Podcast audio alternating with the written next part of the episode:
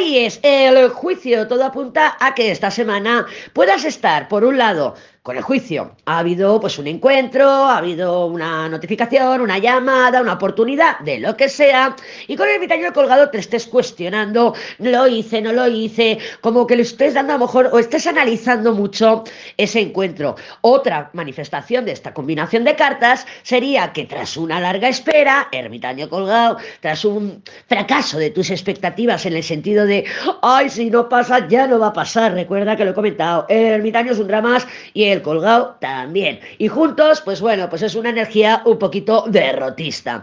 Y que llegue este juicio, llegue esta oportunidad durante estos próximos días, pero es una oportunidad que pensabas que no iba a llegar, que hace tiempo que esperabas, pero con actitud derrotista, algo que pensabas que no iba a suceder.